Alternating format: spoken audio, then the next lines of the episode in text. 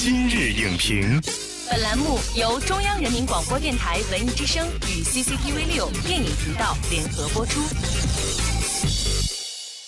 品头论足话电影，今日就评八分钟。大家好，欢迎收听文艺之声今日影评，我是主持人姚淼。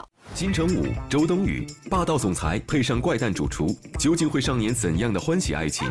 监制陈可辛能否携手新导演许宏宇，再造《七月与安生》的好口碑？今日影评邀请四川电影电视学院副院长罗斯为您独家预测：喜欢你最不搭组合能否碰撞出最甜蜜爱情？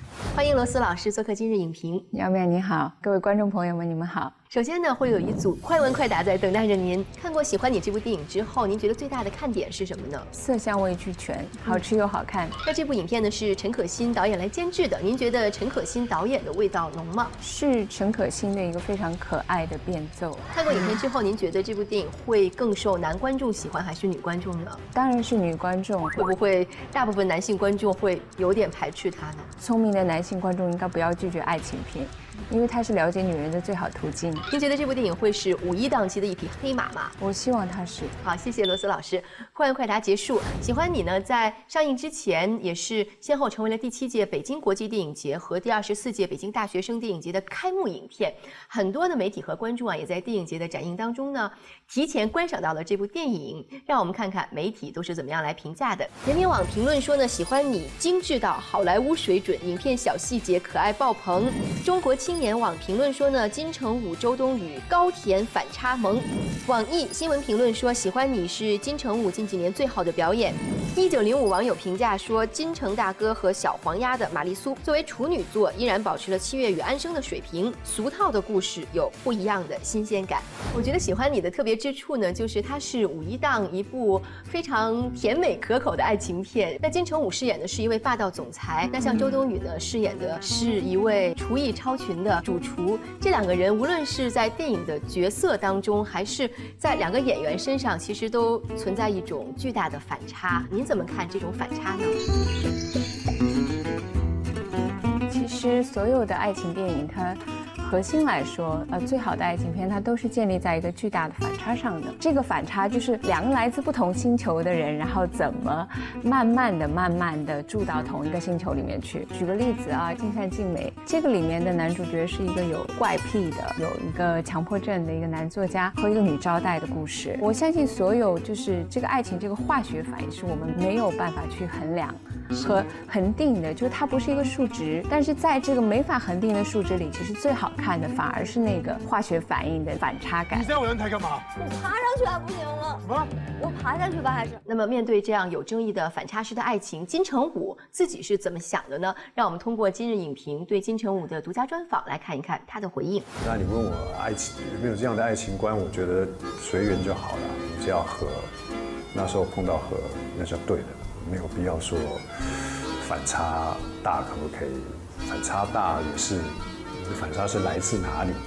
其实刚才说了很多反差，那我们也发现了这两个人物身上的一个共同点。我觉得这两个人物都有那么一点点很讨人厌的气质。那么我们看到两个讨人厌的人物的时候，其实最核心的部分是他建立起来了两个非常鲜活的有人物感的人。那么这两个人他就会是一个强烈的一个发动机，推动这个故事往前走。一旦人物设定它丰满了，这个故事才会持续的去生长、去丰满。嗯，故事其实完全是靠人物来往前。行进呢，它是推动整个故事的发动机，而且这种讨人厌其实也是有它特别的可爱之处嘛。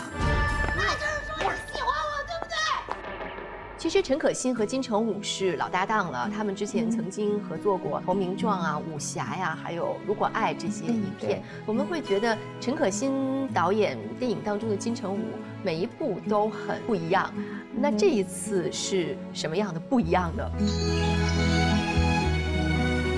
所有的不一样里面有一个特别恒定的东西，就是金城武所有扮演的角色都跟他的个人性格有非常强大的关联性。他是一个非常稳定的演员，在这部电影里，我觉得他的这种喜剧色彩和幽默感反而是让我特别意外的。咦怎么又来了？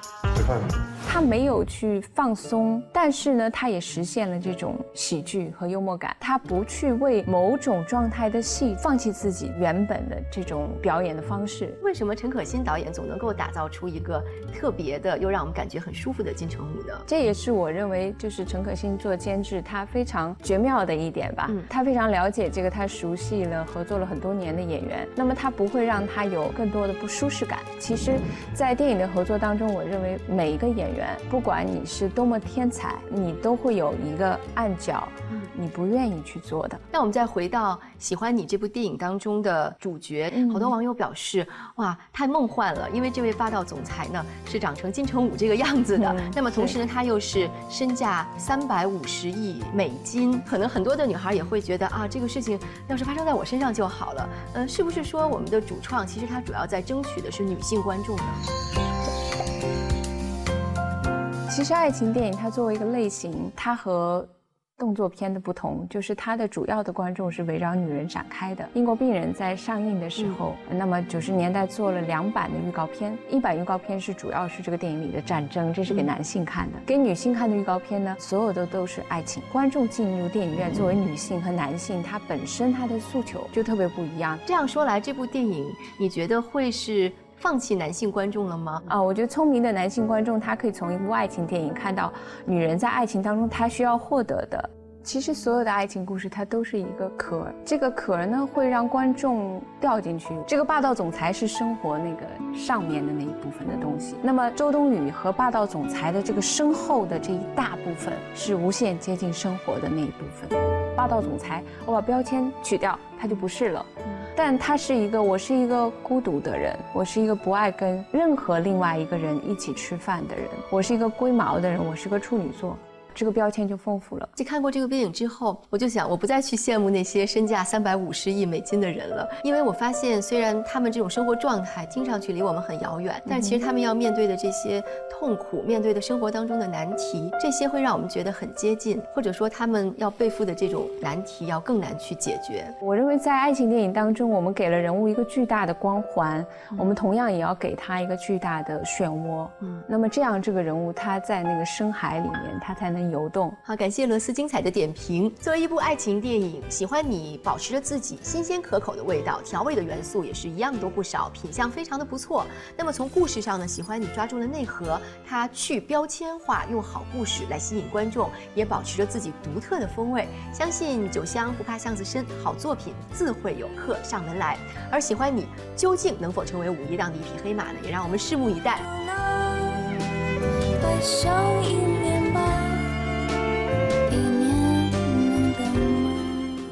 目视频内容，请关注 CCTV 六电影频道，周一到周五每晚十点档《今日影评》。